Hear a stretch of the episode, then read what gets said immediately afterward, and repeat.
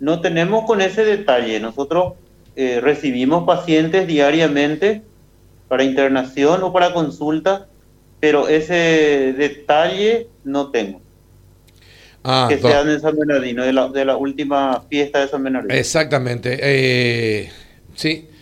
Bueno, porque me, me, me, hicieron que parece que ya se, se confirmaron algunos. En realidad, sí, hay algunos ya tendrían que haber estado infectados eh, durante, durante el concierto, ¿no?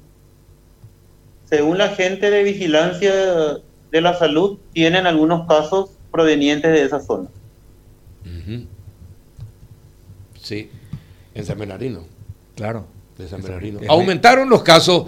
Eh, usted, no sabe, doctor, si aumentaron los casos en Cordillera, eh, si concretamente en San Bernardino, Altos, Cacupé.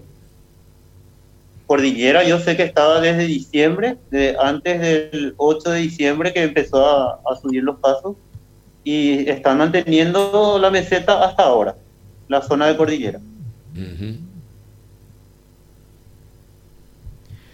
Pero es bastante difícil, eh, doctor, determinar exactamente si ahí se contagiaron. Uno hace una con flecha, las fechas, la, persona estuvo ahí, pero es, eh, como usted decía, técnicamente es demasiado difícil poder determinar exactamente si ahí fue el foco de contagio, ¿no? Así mismo, de hecho, de todos los ingresos es bastante variable la, la suposición de probable foco de contagio o fuente de contagio mismo del personal de salud Muchas veces nosotros no sabemos si estamos fuimos contagiados aquí en el hospital o en otro ámbito.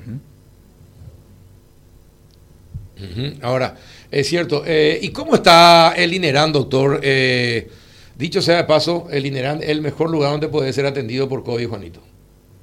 Sí. Sí, es el mejor lugar eh, para ser atendido por COVID. ¿Cómo está la ocupación en el, en el INERAN actualmente? Nosotros empezamos el lunes con un 90% de ocupación, ayer martes 80%, hoy miércoles 85%. Es bastante eh, variable, es muy dinámico el movimiento de pacientes. Los que ingresan a UTI quedan más tiempo, los que quedan en sala convencional tienen menos días de internación y hay un movimiento más interesante de pacientes en ese sector. No así en los, en los pacientes con cuidados críticos que tienen su tiempo. Eh, ¿Y cuántos pacientes críticos tienen actualmente en, el INERAM? Nosotros de las 43 camas para pacientes críticos están ocupados ahora mismo 38. ¿30? 38. Es mucho, ¿eh? elevado es. Elevado. Así mismo eh, nos da, un espacio para nuestros ingresos. tenemos por lo menos 5 a 6 ingresos por día para terapia intensiva. De eso vamos ubicándole en otras áreas de acuerdo a la complejidad del caso. Y así estamos dando este lugar para nuestras necesidades aquí en La Guardia. Eh, y dígame una cosa, doctor. Eh, los casos, eh, ahora que ustedes ya manejan más lo que es este bicho, este virus, las complicaciones ya ¿Cómo es? ¿Hay más gente que sale de la terapia intensiva con vida? Eh, o ¿Cómo sigue siendo el porcentaje? Así mismo, tenemos una experiencia este, muy buena, diría yo, de pensando, remontándonos allá en marzo, abril, los números eran muy distintos, el porcentaje era muy distinto a lo que es hoy. Actualmente, este, nuestros números eh, en cuanto a éxito me estoy refiriendo hay más pacientes, hay un 30, 30, 40% de mortalidad. Llegamos a tener 30 inclusive en algún momento. Pero el, el, número entre 30 y 40. Al principio estábamos por, los 90%. Así, así de, de, así era al comienzo, era 70, 80, 90% de mortalidad de lo que llegaban a terapia intensiva. Así mismo, 90% de nuestros números allí por, por junio, más o menos. Impresionante. ¿Y qué cambió, doctor? ¿Qué, ¿Qué cambió para que ahora se reduzca eso a 30%? Cambió mucho la infraestructura, cambió la formación, eh, cambiaron los protocolos, eh, muchas cosas cambiaron para bien. Por supuesto no vamos a alcanzar nunca lo ideal, ¿verdad? Pero con todas las armas que tenemos, la peleamos y yo creo que estamos dando buenos resultados en, en los números. Y en cuanto a insumos, medicamentos eh, y compañía, eh, ¿tienen todo lo necesario eh, o hay cosas que les faltan, doctor? Esto así ya le llamamos la atención al Ministerio de Salud y al gobierno rápidamente. Sí, de hecho es de conocimiento público. Las autoridades están en conocimiento de los faltantes. Algunos ya son faltantes de bastante tiempo. Estamos hablando de septiembre, octubre más o menos. pero no estamos estamos peleando día a día. Eh, hay faltantes, hay faltantes en la parte de relajantes musculares, algunos, algunos sedantes que se usan en terapia intensiva, algunos insumos como un catéter para aspiración, por ejemplo. Eh, hay faltantes, pero este, nos juntamos entre los hospitales que tienen un poco más, estamos sobrellevando de esa forma pero eh, eh, nunca estamos en un, en, un, en un estado ideal. Y fundamentalmente, ¿qué le falta, doctor? Y los para soporte de terapia intensiva, las drogas relajantes para poder este, relajarle, adaptarle al paciente a, la, a la máquina que está respirando por él.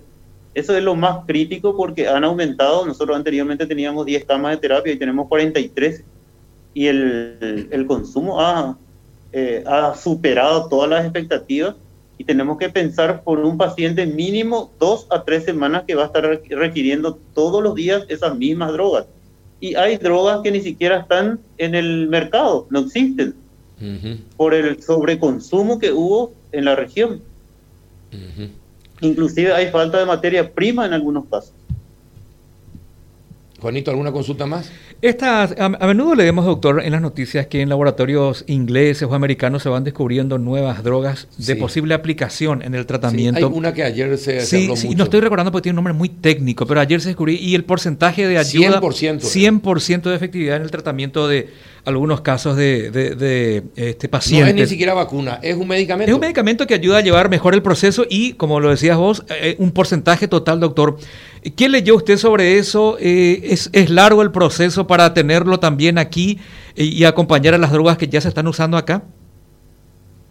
Esa droga están utilizando en España, sobre todo en España, el grupo que está trabajando con una, un antiviral vía oral y están teniendo recién los primeros reportes.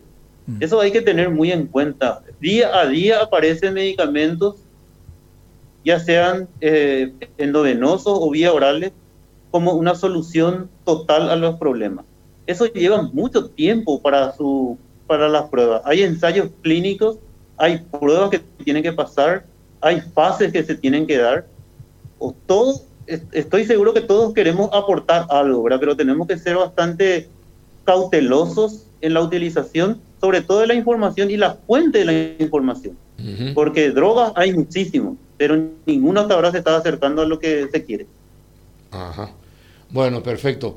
Eh, bien, doctor, eh, muchas gracias por atendernos. Sabemos que estás eh, muy ocupado, así que fuerza y ojalá sigan con el mismo tesón. y felicidades a los médicos y enfermeras del INERAN, porque en realidad han dado muestras de empatía con la gente y mucho cariño. Así que he escuchado esos comentarios de muchos pacientes y de los familiares de los pacientes. Así que fuerza, doctor. Muchísimas gracias. Aceptamos con regocijo todo este tipo de opinión. Sabemos que tenemos muchísimas debilidades que vamos a ir eh, mejorando todos los días. El, fin es nuestro, son nuestros pacientes. De eso no tengan duda.